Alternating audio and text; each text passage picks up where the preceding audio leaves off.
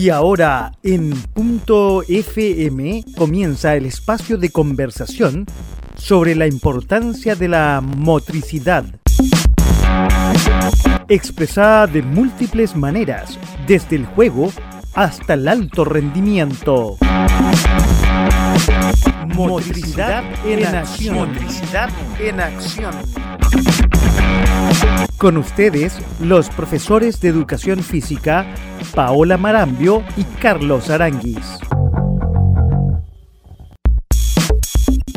Muy buenas noches a todos nuestros radio digitales. Escucha, ¿cómo están? Otra vez este miércoles de noviembre, ya 17 de noviembre. ¿Cómo ha estado Paolita? Aquí le damos la bienvenida a nuestra gran mujer de este programa. Paolita Marambio, ¿cómo estás el día de hoy? Estupenda, pues aquí, regia estupenda. Uy, con esa energía, bueno, la cosa... No, no, bien, bien, bien. Aquí de retorno a Santiago, bien. Un poco ajetreado los días, pero todo bien. Qué bueno. Oye, Paulita, te, le recordamos a todos que estamos en Motricidad en Acción y en donde también nos pueden escribir nuestros amigos a enaccion.fm.cl. Además, nos pueden ver por nuestras redes sociales, que es también por Instagram, que es arroba.fm-radio, y también por Twitter, que ahí nos pueden también escribir en arroba.fm.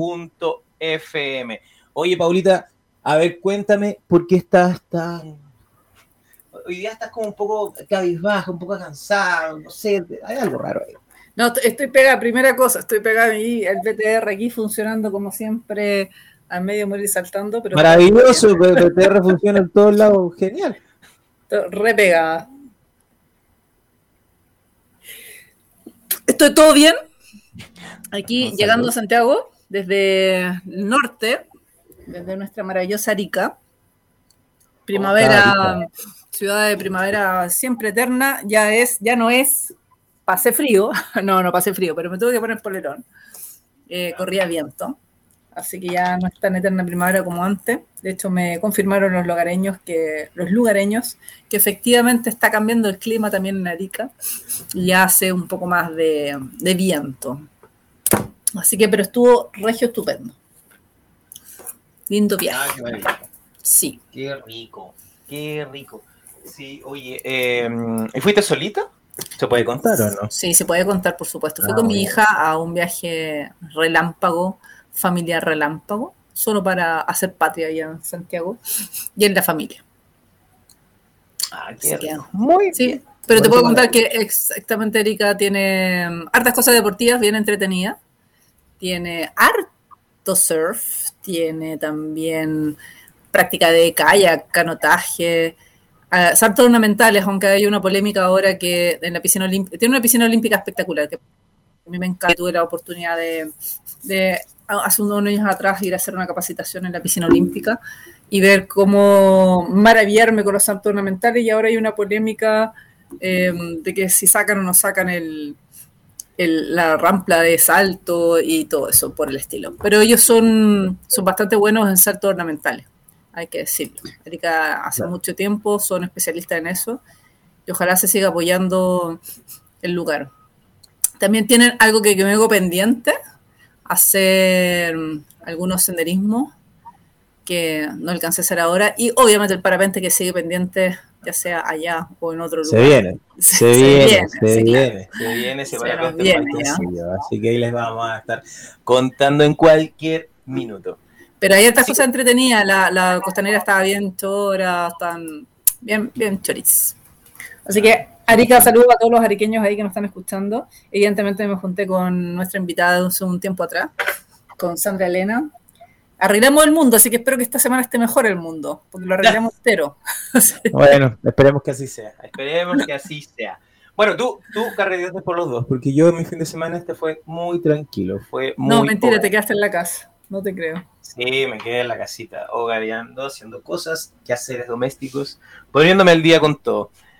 Usted sabe, pues, cuando uno vive solo hay que ponerse al día en algún minuto. Así que fue un fin de semana de orden. Maravilla, maravilla, maravilla. Pero hay, siempre hay panoramas para hacer, no lo olviden. Nosotros los vamos informando acá en Motricidad en Acción. panoramas para hacer siempre existen. Ah, sí, les voy a contar un panorama que se está, que se viene, o sea, aparte de hoy día hasta el 22 de eh, noviembre, que es el Cascanueces. Ya se abrieron las temporadas de forma presencial en el Teatro Municipal. Perdón, hasta el 22 de diciembre. Eh, para que todos se metan a la página del Teatro Municipal. Están a la venta, están re baratas las entradas, van de 3 mil pesos hacia arriba, se la posición cambia el valor, para que puedan ver eh, ya la primera puesta en escena del Cascanueces de forma presencial, ya que hace tanto tiempo no estaban los teatros y, menos el teatro municipal abierto al público en general. Así que los dejamos invitados, visiten la página y porque lo más probable es que yo vaya, así que Paulita, vamos al carro y vamos al teatro municipal.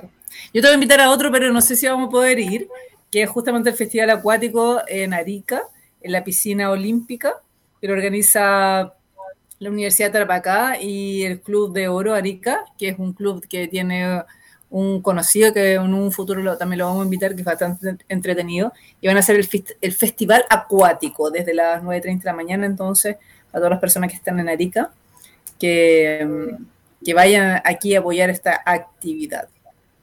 Qué entretenido, ¿y qué, qué, qué, hay ahí? Vamos, vamos a conocer. no, este fin de semana no puedo ir a Arica de nuevo. Pucha. Hubiese dicho antes, hubiese no, Dale, pero en, otro, en otra oportunidad vamos a ir, de todas maneras. Exactamente, para la próxima. Oye, Paulita, como aquí estamos calentando motores, porque como en todos los miércoles, gracias a Dios, hemos tenido grandes invitados y este miércoles no vamos a querer al debe, tenemos un invitado, pero De lujo. De lujo, que además también es del norte. También es del norte, exactamente. un poquito más abajo, pero sí. Claro, tuvimos a nuestro invitado que era de El Sur, el Sur. Que era un profe de ecuación física, eh, que era experto en palín, nos contó un profesor de rural más encima, nos contó varias historias muy entretenidas que él tuvo y que tiene en, su quehacer profesional y en su vida. Y hoy día nos vamos nuevamente al, norte, eh, así que a Tarabacá, ¿no? Por ahí, ¿no? A ver. Sí, a Atacama. Copia. A Atacama, eso sí. Atacama. Oye, tenemos, tenemos, vamos a. hola, ¿cómo están? hola. César, ¿cómo estáis? Muy bien, muy bien. ¿Y ustedes? ¿Cómo están? bien, bien. Mira, nosotros tenemos como la, eh, la costumbre de, que nosotros contamos quiénes son los invitados. Pero hoy día, César, vamos a dejar que tú nos cuentes quién eres y qué haces allá en el norte. ¿Te parece? Bueno, sí, la, verdad que eh, yo, yo particularmente eh, soy un profesor de educación física que está muchos años acá en Copiapó. Sin embargo, vengo de una ciudad cercana, eh, a dos horas, que es el puerto de Huasco, y que ayer en el, en el debate se hizo famoso porque se dio a conocer la situación de sus termoeléctricas. No sé si vieron esa parte, donde a una de las candidatas se les preguntaba justamente por el tema de la contaminación. Ese puerto es un puerto muy lindo, el cual lógicamente me dio las herramientas y especialmente con un profesor que para mí fue inspirador, eh, me motivó a, seguir estudios de educación física, por lo tanto, imagínense, año 91, la Paulita sabe que esta carrera cumplió 30 años aquí en la Universidad de Atacama, ese año llegamos a, estudiar eh, a, primer año eh, con una, la verdad que estábamos bien complicados porque en ese tiempo justamente la única carrera que eh, formaba profesor de educación física en el norte era la de Tarapacá, Arica. Entonces ya era un tema económico, era también un tema de quizás eh, ir a, Valparaíso, que era la otra universidad cercana, y por esas situaciones que, bueno, uno no sabe si desde el destino o particularmente por las acciones que generaron nuestros precedores, especialmente quienes han ocupado este cargo de director del departamento, se crea la carrera de educación física acá en Copiapó, en la Universidad de Atacama, una universidad estatal, la única universidad estatal de la región, y, ahí tuvimos esa posibilidad de, ingresar con una primera generación de 30 estudiantes. Somos poquitos, siempre aquí en nuestra universidad son 30 los estudiantes que ingresan cada año. Así que bueno, me formé en esta universidad después tuve la posibilidad, justamente como hablaba Paola, de, irme a Arica, a la Universidad de Tarapacá, a cursar mi magíster en ciencia de la motricidad humana. Y de ahí, lógicamente, una vez que tuve esa posibilidad, se abrió un mundo de, conocimientos que, eh, que no es el que hoy día, lógicamente, tenemos, ya que en ese tiempo todavía no existía tanta posibilidad de acceder a, a las redes sociales, a, a, la información que hoy día la, mayoría tiene en la palma del, teléfono, no en la palma de la mano, y que particularmente yo creo que eh, es una de las diferencias respecto a cómo uno también valida eh, lo que ha hecho muchos de los profesionales que estamos más o menos en la misma edad respecto a, a, las posibilidades de perfeccionamiento que hoy día existen, que son mucho mayores. Así que felicito yo particularmente a los profesores que en esas épocas donde no había tanta conexión, igual se atrevieron, eh, lograron eh, eh, realizar sus posgrados y como ustedes bien saben, hoy día estas posibilidades son mucho mayores, así que eso fue lo que ocurrió con mi vida y, particularmente después de volver de ese magíster, como les dije, en un ámbito que fue bien especial porque la línea era ciencia de la motricidad humana, ustedes saben que Manuel Sergio de una otra forma es el que se identifica con esa línea, pero yo tuve en ese tiempo la posibilidad de conocer a, un colega, Jaime Valenzuela Romero, quien eh, venía llegando recién, venía con su doctorado eh, en la línea de la praxeología motriz. Así que por ahí también me interesó un poco esa eh, dinámica de, de, las acciones motrices, cómo poderlas evaluar, y mi tesis fue justamente en esa línea cualitativa, praxeología motriz, voleibol, y se generó un lindo trabajo que, también más ratito voy a hablar seguramente de él. Sí, maravilloso, porque vamos, vamos a entender entonces a través tuyo qué es lo que es la praxeología, que poca gente conoce en Chile lo que es la praxeología realmente. Eh, hay, hay, gente que ha escuchado el término, pero no, no, no sé si tiene tan clara la película que es lo de la praxeología. Así que vamos a aclararla a través de César. Buenísimo que no solo hizo Patria, sino que en el fondo empezaron una universidad nueva, todo novedoso, todo ahí riesgo, eh, incertidumbre, como lo estamos viendo en estos días, pero con éxito que corresponde, ¿no? Así que te damos la bienvenida, César. Muchas gracias por estar con nosotros aquí en Motricidad en Acción dándote tiempo además porque están en pleno periodo de acreditación de la universidad. Así que, full yo sé que es más trabajo que no sé qué. Me ha tocado ahí ser parte de los equipos de algunas veces de, acreditación y realmente es muchísimo trabajo. Ahí, y ahí, es. la primera pregunta. Cha, cha, chan cómo, cómo se está moviendo el norte ahí en tu casa estudio con respecto a, todo lo que está pasando, cómo enfrentaron la pandemia, cómo estuvieron los estudiantes, cómo están actualmente los estudiantes, cuáles fueron los soportes que tuvieron que ocupar.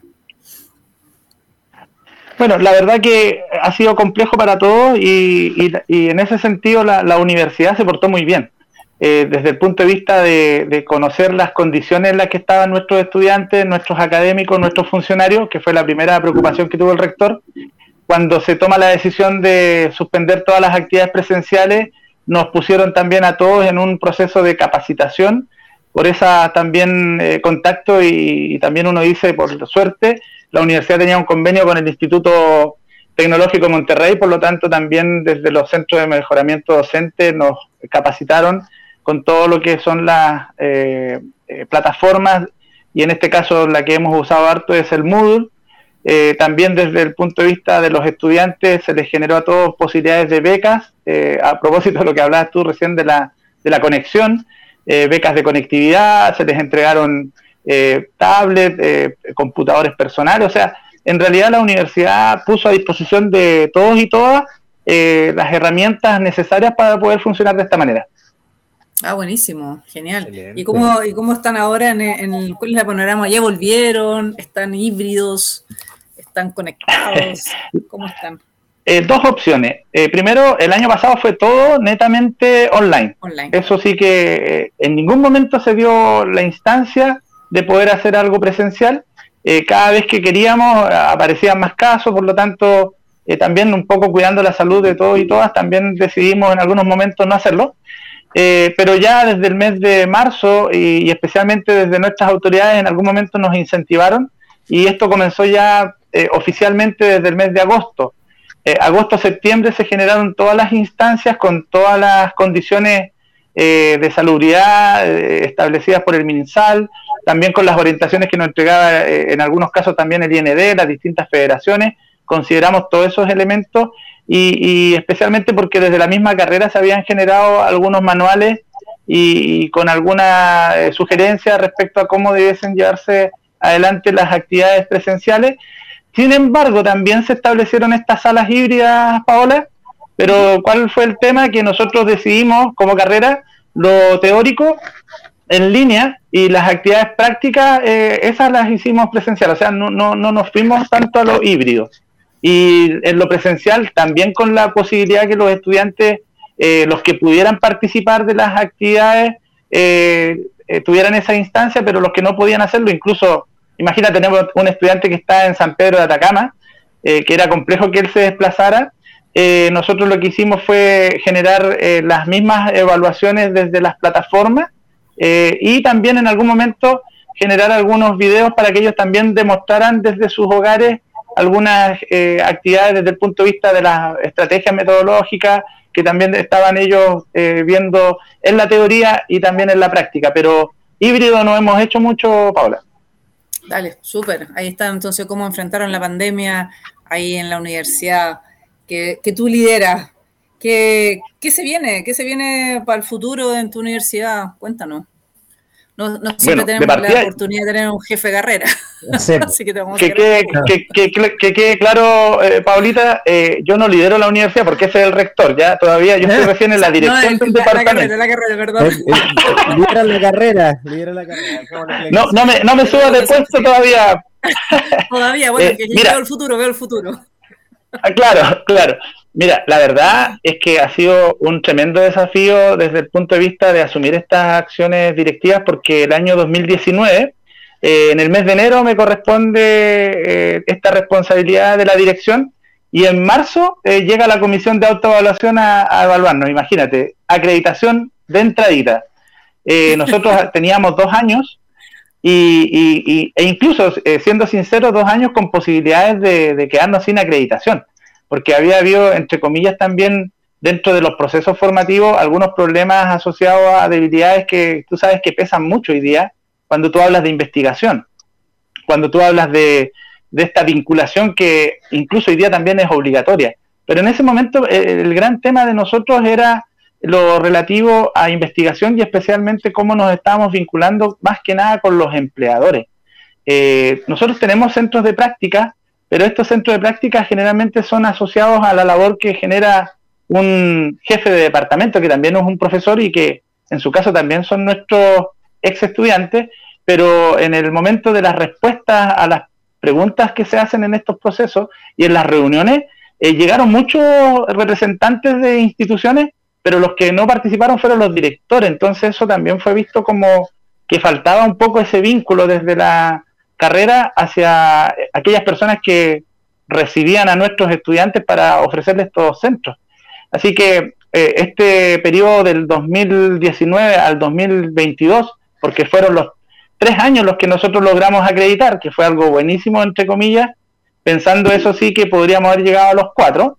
Eh, nosotros desde ahí comenzamos con un plan eh, desde el 2020 que termina ahora este 2022 en junio con una nueva instancia de, de presentación al proceso de autoevaluación, donde hemos hecho un trabajo potente desde el punto de vista de la investigación, la vinculación y sin dejar de lado lo más relevante que creemos nosotros, que es la formación inicial docente.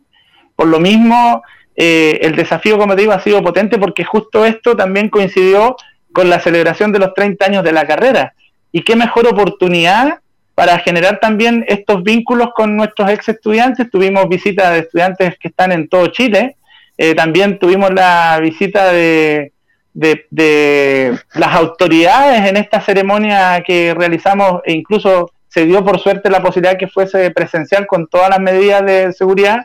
Estuvieron la Ceremi de Educación, el Ceremi del Deporte, la directora del Instituto Nacional del Deporte. O sea, fuimos de a poquito también eh, en este restablecimiento de la confianza, logrando esa participación de, de, quiénes son los que van a recibir después a nuestros egresado. Entonces, yo creo que por ahí partía un poco el tema. en ese recobrar las confianzas, eh, eh, tú sabes que generalmente uno en sus visiones de, desde el punto de vista estratégico busca ser reconocido como un referente y si somos la única universidad eh, estatal en la región y que tiene lógicamente también la única carrera, porque existe acá la Universidad Santo Tomás, pero tiene la carrera de preparador físico, no la de profesores. Por lo tanto, desde el punto de vista del reconocimiento, fue algo que creo que con estos 30 años y con estos dos años de conversaciones y trabajo, lo hemos ido logrando, Paola. Maravilloso. Oye, Carlos, yo, perdona, pero voy a aprovechar de hacer una pregunta.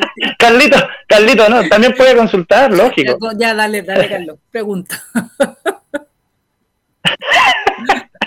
Está muteado, Carlos. Ahora no se escucha. Ahora sí, no se escucha nada. ¿Ahí escucho? Ahora sí, ahora te escucho. Sí, sí. Ahora vamos, vamos. Gracias, Marambio, te pasaste. Perdón. ¿Tú Oye, César. Ah, no, por eso no te invito muy seguido. Muy bien. Oye, César, eh, mira, lleváis 22 años de docencia. Mucho tiempo, mucho tiempo. Ahora ya tenéis la oportunidad y la dicha de dirigir una carrera. Ahora, mi duda parte de, lo siguiente. ¿Por qué tú crees que dentro de, las, de, los, de los alumnos que salen de las universidades como profesores o de las mismas universidades, se, se ha perdido la, instancia de jugar en, en, los colegios? Se ha perdido la instancia de buscar el, juego como una herramienta maravillosa y se ha deportizado, se, ha, se ha dado mucho más importancia a las disciplinas deportivas. ¿Por qué crees que está pasando eso con los profes de hoy en día? Eh, ¿Tienes alguna idea? Allá en la zona donde tú perteneces pasa lo mismo. ¿Qué, es lo que tú, qué lo que ves por allá? Sabes que yo pensaba que eso era eh, con nuestras generaciones. Eh, la verdad es que la formación que nosotros tuvimos era muy deportivizada. ¿Ya? Y ahí yo creo que en el tiempo la carrera ha generado una, eh, una mejor, se podría decir, una nueva visión respecto a la formación, considerando estas herramientas eh, lúdicas y especialmente lo que se refiere al uso de, de los juegos, eh, especialmente desde el punto de vista de los juegos populares, pero también considerando las nuevas o, esto que llamamos las actividades emergentes. por esas situaciones también de, eh, profesionales, eh, me correspondió en algún momento también realizar la asignatura recreación y actividad en contacto con la naturaleza. Y, sabes tú que hemos tratado de, incentivar en los estudiantes, además de, las actividades que se pueden generar en el mismo establecimiento, algunas que se puedan generar fuera de él. Y aquí nos damos cuenta a veces que hay establecimientos que están cercanos a algunos parques y particularmente también desde esa misma formación eh, lúdica, eh, hemos tratado también de generar instancias para encuentros recreativos dentro del, establecimiento, en la universidad y también eh, dentro de unas salidas que le llamamos campamentos recreativos.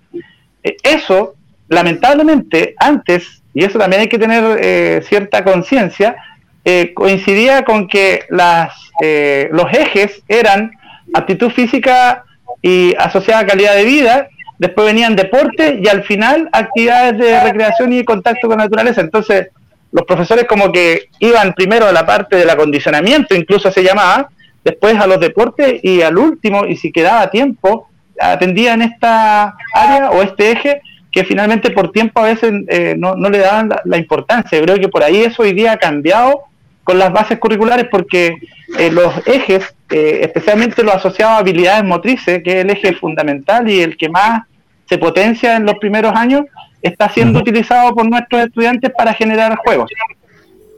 Sí. Ya, perfecto. Pero ahí dentro, eh, ¿tú has visto algún cambio importante? Porque, a ver, lo que yo he visto y lo que vivo diariamente es que eh, no se le da importancia a estas actividades lúdicas, no se le da importancia a la generación del juego y se insiste en la generación de, disciplinas deportivas, voleibol, básquetbol, fútbol, que son las típicas que no se salen. Y los profesores insisten. ¿Por qué crees tú que pasa eso? Está bien que, ahora esté cambiando, pero se insiste en el deporte y no en, en el juego, en el aprendizaje en base al juego, sino netamente al deporte.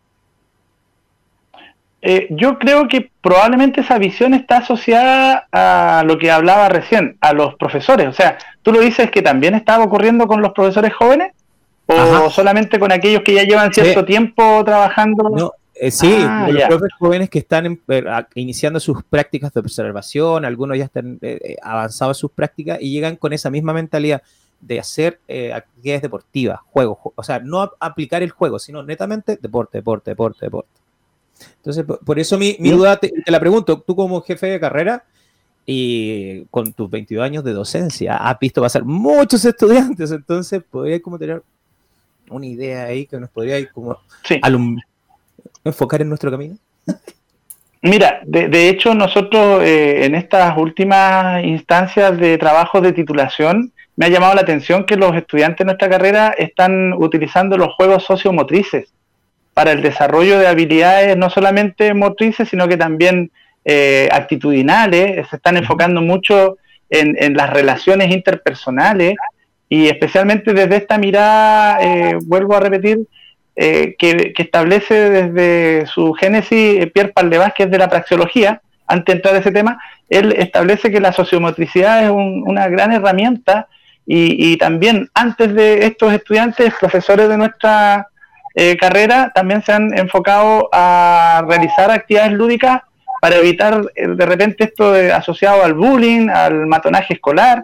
O sea, aquí por lo menos en nuestra universidad eh, nosotros le, damos relevancia a que los estudiantes utilicen el juego como una instancia no solamente para la diversión, sino que también para el logro de objetivos, considerando, tú sabes, lo conceptual, lo procedimental y lo actitudinal. Así que eh, bueno, yo, yo la verdad que tendría que nuevamente, eh, tú sabes que en este momento hay muchas de las prácticas que se están generando eh, de esta manera online, pero ya también tenemos algunos establecimientos que han recibido a los estudiantes de manera presencial y tendría que hacer esa, esa consulta a los supervisores si es que están observando lo mismo que tú has visto, por lo menos en, el sector donde tú estás. Perfecto. oye, yo los voy a interrumpir, chicos, los voy a interrumpir y ya nos vienemos con una canción. Y a la vuelta, tal como dijo César, vamos a introducirnos el tema de la prexiología motriz, porque es un temazo y, y, poca gente sabe, entonces, qué mejor que César que nos cuente entonces en qué consiste, qué es lo que es esto de las habilidades socioemocionales que se pueden conseguir a través de la prexiología. Ya, pero yo le voy a contar que la canción que vamos a escuchar es de Blondie, se llama The Die is High. ¿ya? Es el primer sencillo publicado en octubre de 1980, ¿te gusta? Excelente. De la banda estadounidense entonces de New World Blondie. El primer sencillo entonces del quinto álbum del grupo Auto American. Y es la versión del tema de mediados de los 60, del mismo título, con un estilo de rock steady, compuesto por John Holt. ¿ya? Miembro de la banda Jamaica de Paradón. Entonces vamos entonces con este nueva versión de estilo reggae New, Age. Eh, a escuchar entonces a Blondie.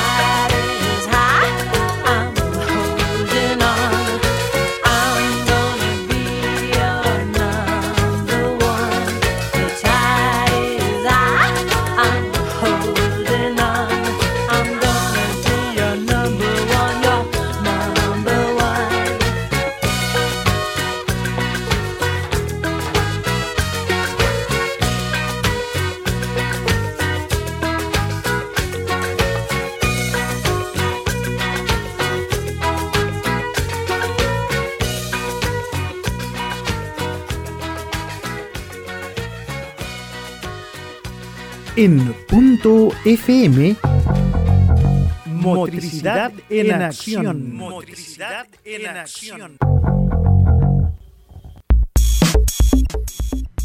Estamos de vuelta ya después de esa gran canción de Blondie. Estamos de vuelta con César Araya desde el norte de nuestro país. Y recordarle a todos nuestros telescucha digitales, como le decimos con Paulita, estamos acá en Motricidad en Acción.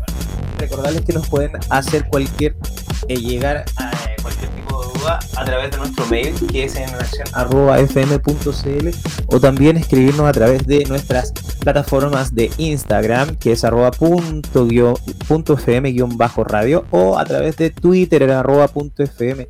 Oye, está súper entretenida eh, la conversa, chiquillos, pero aquí hay un Ah, qué tema bueno. que- que hay un tema aquí importante. Lo estábamos hablando detrás de bambalinas, De- Detrás de cámaras. detrás de cámara en este caso, y, y le preguntó a César, César, ¿cuál es eh, la disponibilidad de trabajo allá en la zona? Ver, para que Pero claro, para la poco gente que está ingresando, porque hay un hay como una especie de mito de que hay muchos profesores de educación física y por lo tanto hay muchos cesantes. O por lo menos acá en Santiago hay mucha gente que queda, queda sin cupos laborales porque hay un hartos egresados y qué sé yo en diferentes escuelas. Entonces quería saber cuál es la realidad de tu casa de estudio, si efectivamente están así. Cuéntanos cómo va la, sea- la cosa laboral, eh, los egresados, los titulados. Nosotros hacemos seguimiento de los egresados y en esta última eh, evaluación relativa a los, los 439 que han titulado en nuestra carrera, eh, se hizo un análisis desde el punto de vista de dónde estaban trabajando y el 83% más o menos está en el sistema escolar.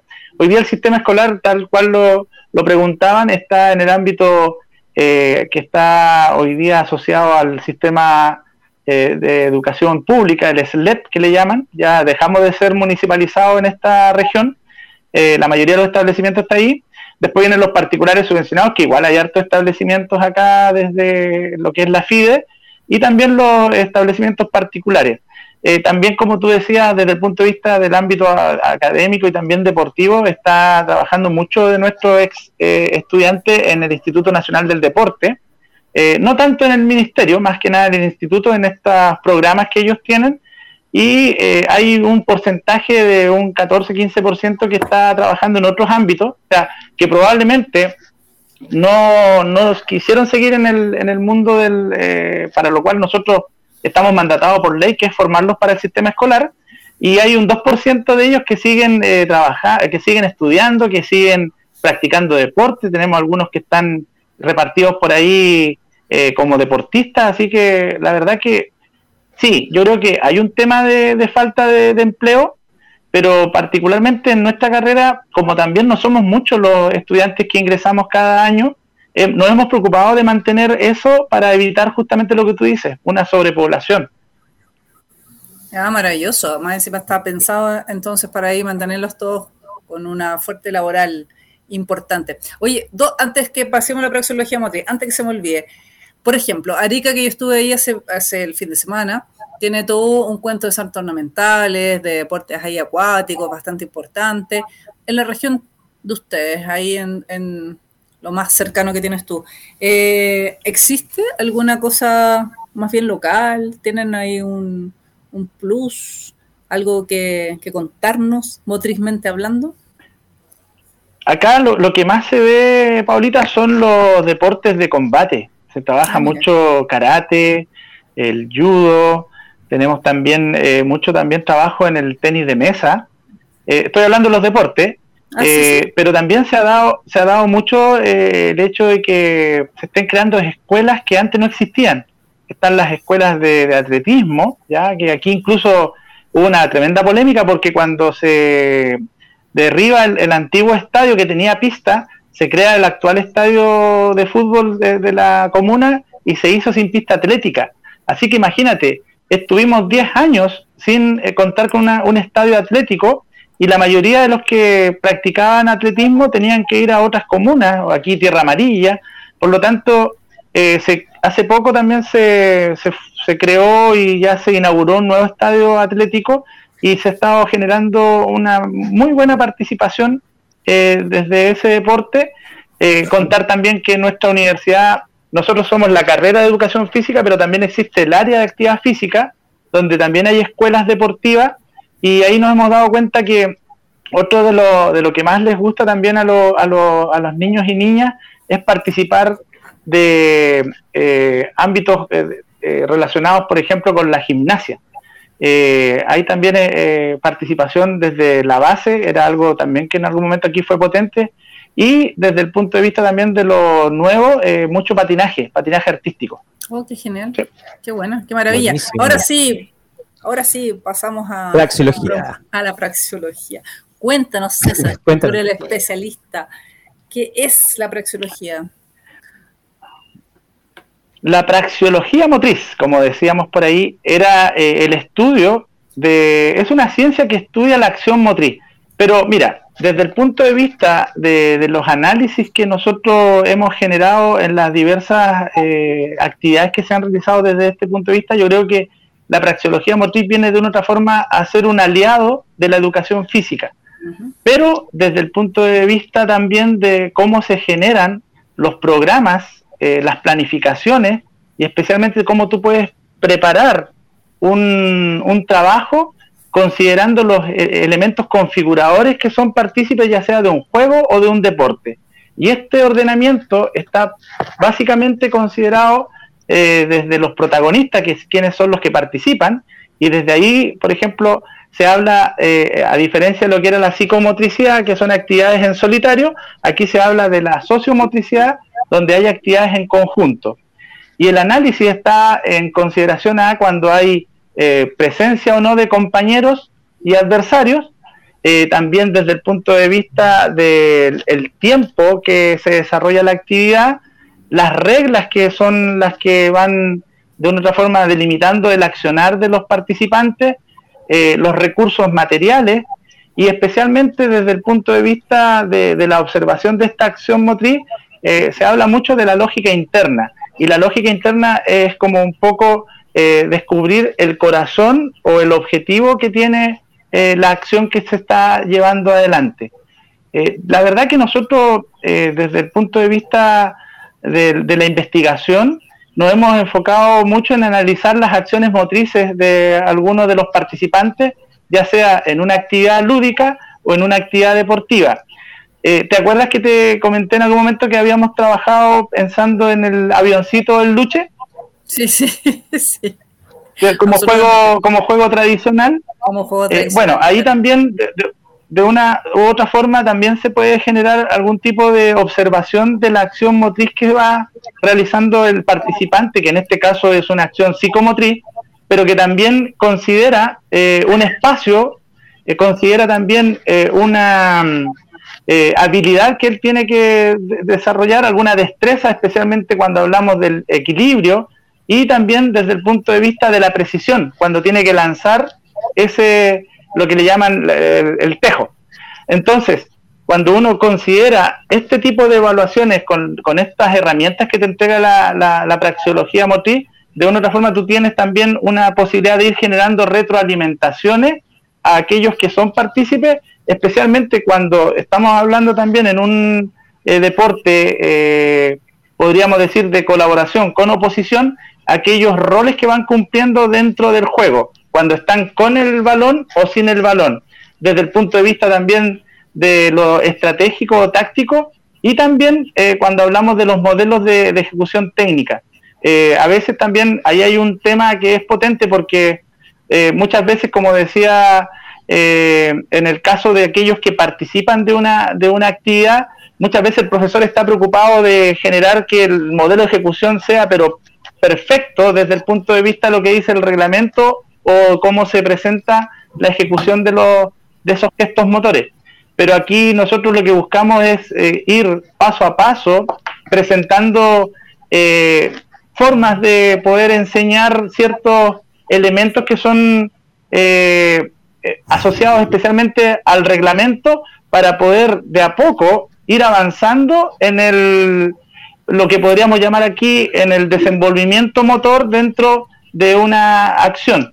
Eh, no es que nosotros busquemos rápidamente el modelo de ejecución eh, preciso, pero sí eh, ir de una otra forma evolucionando para que llegado un momento también eh, la persona que es que tú buscas de una otra, de una otra manera proyectarlo hacia a este deporte ya institucionalizado, a partir de, esas herramientas que tú les entregas, podríamos decir que aquí hay alguien que pudiese participar quizás de alguna selección del establecimiento, entendiendo que ese no es el rol de la escuela. El rol de la escuela y especialmente el rol del profesor de educación física es estimular la práctica de alguna de estas eh, deportes, ya sean tradicionales o emergentes que nosotros le podamos entregar. Súper. Ahí explicar también que la praxeología viene, o el autor principal, es Pierre Parlevas, que es un francés, y, actualmente en Chile, ¿quién, ¿quién, es el más representante de praxeología? ¿Tú y quién Mira, eh, aquí, aquí, o sea, nosotros en Chile, eh, si ustedes se dan cuenta, desde el año 1998 en las bases curriculares, las primeras bases curriculares de educación física, se comienzan a utilizar estos conceptos. Por lo tanto, eh, el primer autor más reconocido fue José Hernández Moreno pero ahí en el Ministerio de Educación, lógicamente que habían personas que de una u otra forma tuvieron esta posibilidad de contar con esta información, entre ellos Jaime Valenzuela Romero, quien hoy día también está jubilado, que es un colega que me, también me ayudó a sacar adelante esta tesis de magíster. Él trabajaba en la Universidad de Playa Ancha, de Ciencia de la Educación. Él es uno de los referentes para mí de la praxeología motriz en Chile, pero también ustedes si revisan eh, bibliografía, eh, también hay autores que se vincularon con José Hernández Moreno, entre ellos Gladys Jiménez. Eh, y desde el punto de vista del desarrollo de, trabajos acá en, Chile, en la línea del, de lo que es la, la praxeología, en el año 2013 eh, el equipo que trabajó en la creación de las bases curriculares también pusieron como figura, ya haciendo un reconocimiento oficial, a Pierre Paldevas. Entonces también, vuelvo a repetir, en la unidad de currículum y evaluación del ministerio hay personas también que se manejan en este mundo. Falta, falta más investigación, eso sí. Totalmente. Mira, hoy día, eh, porque también además ando con esta vestimenta, eh, me tocó participar en una mesa redonda del cuarto Congreso Mundial de la Asociación Internacional de Praxeología Motriz. Y ahí estaba Pierre Paldevas, pues, todavía está vivito, tiene casi 90 años. Ayer nos dio una clase magistral. Estaba justamente toda la línea de los profesores españoles, José Hernández Moreno, Paco Lagardera, eh, Pérez La Vega, eh, Vicente Navarro Adelantado, Oleguer Camerino. O sea, eh, hay líneas y que incluso hoy día, eh, hoy día en, en, en Sudamérica, los argentinos y los brasileños nos llevan una gran ventaja respecto a lo que tú dices en investigación. De hecho, me, me tocó, o, más bien elegí ir a ver a Pierre Levas Argentina un par de veces. Tuve la suerte también de conocerlo en persona y estar ahí escuchando sobre praxeología, pero no en Chile, en Argentina. Claro. Estuvo en Chile el 2006. Me parece que también fui, sí, también fui a esa. Pero fui dos veces a Argentina a verlo específicamente. Bueno, ahí en Argentina eh, hay tres reconocidos autores, Raúl Gómez, eh, Roberto Staringer y mi gran amigo Jorge Saraví, que son los que me han eh, de una u otra forma también orientado en esto. Pero yo también creo, como bien lo dices tú, que yo particularmente, después de todo este recorrido, Recién en el 2018 en la universidad me atreví a presentar un taller dentro de la malla curricular. O sea, yo tampoco podía eh, de un día para otro decir, aquí está el experto. Eh, tampoco me podría considerar un experto porque para eso también tiene que haber una validación.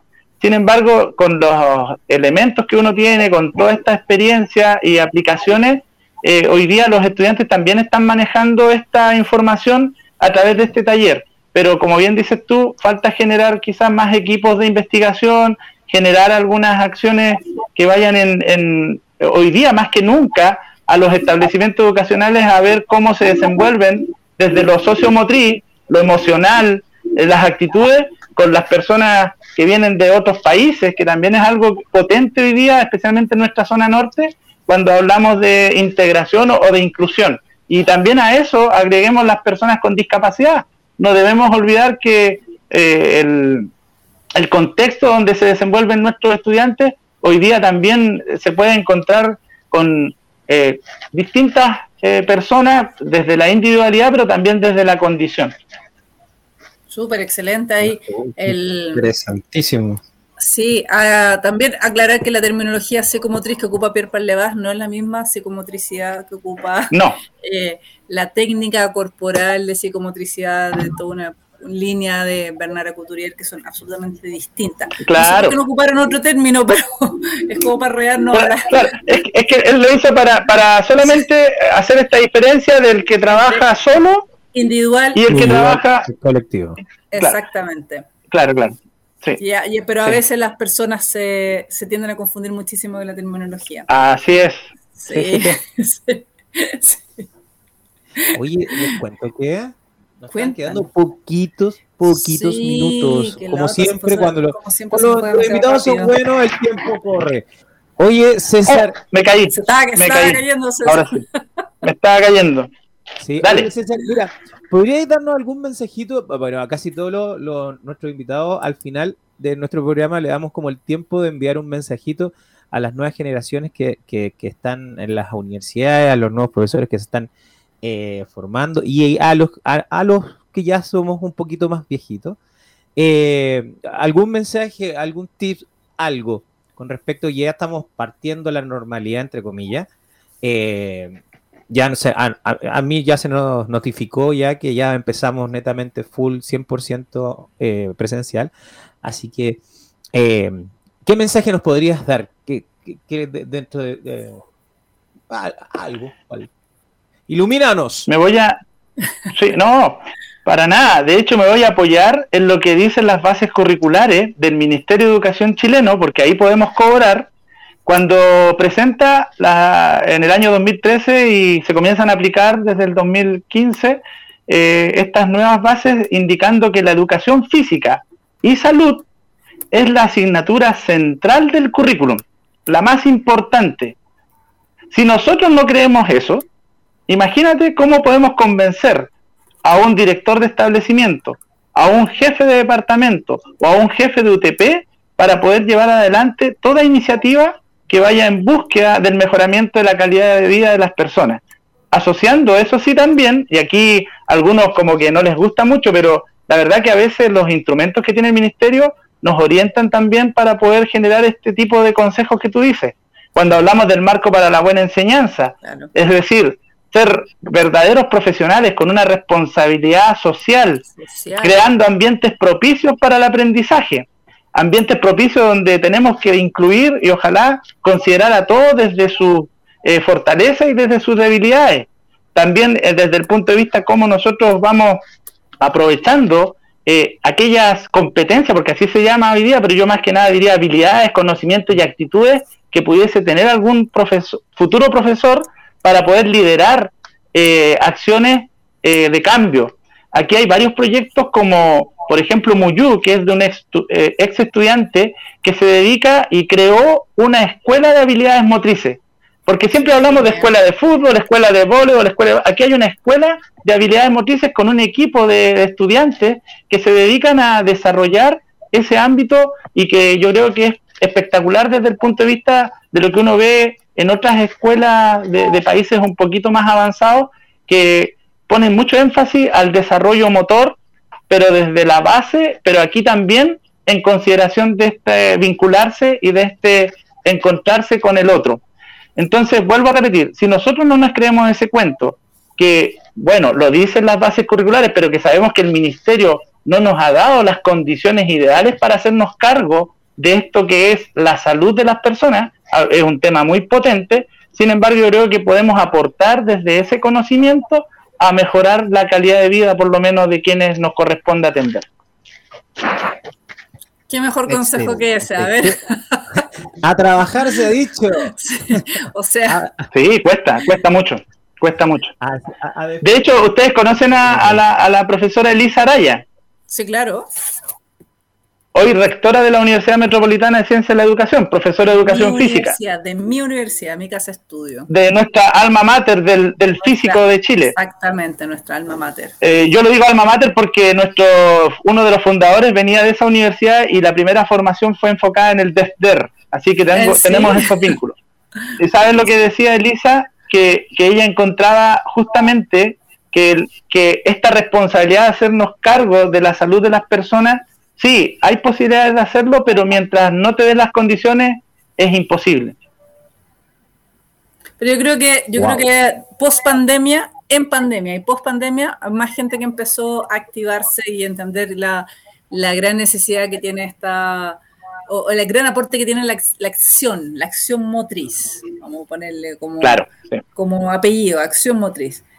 Así que, Así nada, es. pues César, te damos las super gracias. Gracias por darte el tiempo. Yo sé que estás No, sumamente ocupado, pero gracias por darnos este espacio en Motricidad en Acción, que como tú dijiste, en una responsabilidad social nosotros estamos ahí tratando de abrir puertas, eh, contar la- a, la, a la comunidad entonces quiénes somos los profesores de educación física, en qué estamos, y dándoles espacio entonces a todo Chile, porque, bueno, a todo Chile y otros países, porque también hemos tenido eh, profesores extranjeros profesores chilenos que se han ido a hacer eh, en otros lugares y también profesores extranjeros que hacen educación física también en otros lugares, para tener una visión global, como tú dices, con esta responsabilidad social que tanto nos gusta, ¿no?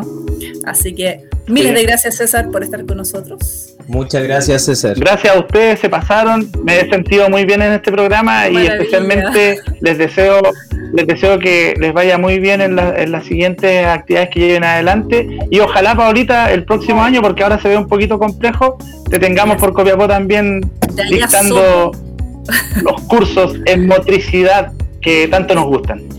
No Un nada, abrazo. voy, de, voy de fin de semana por último. También, sí, no hay problema. Ahora que todo Chile ya se puede ir a recorrer, ahí estamos, en camino a tomar un avión Sí. siempre.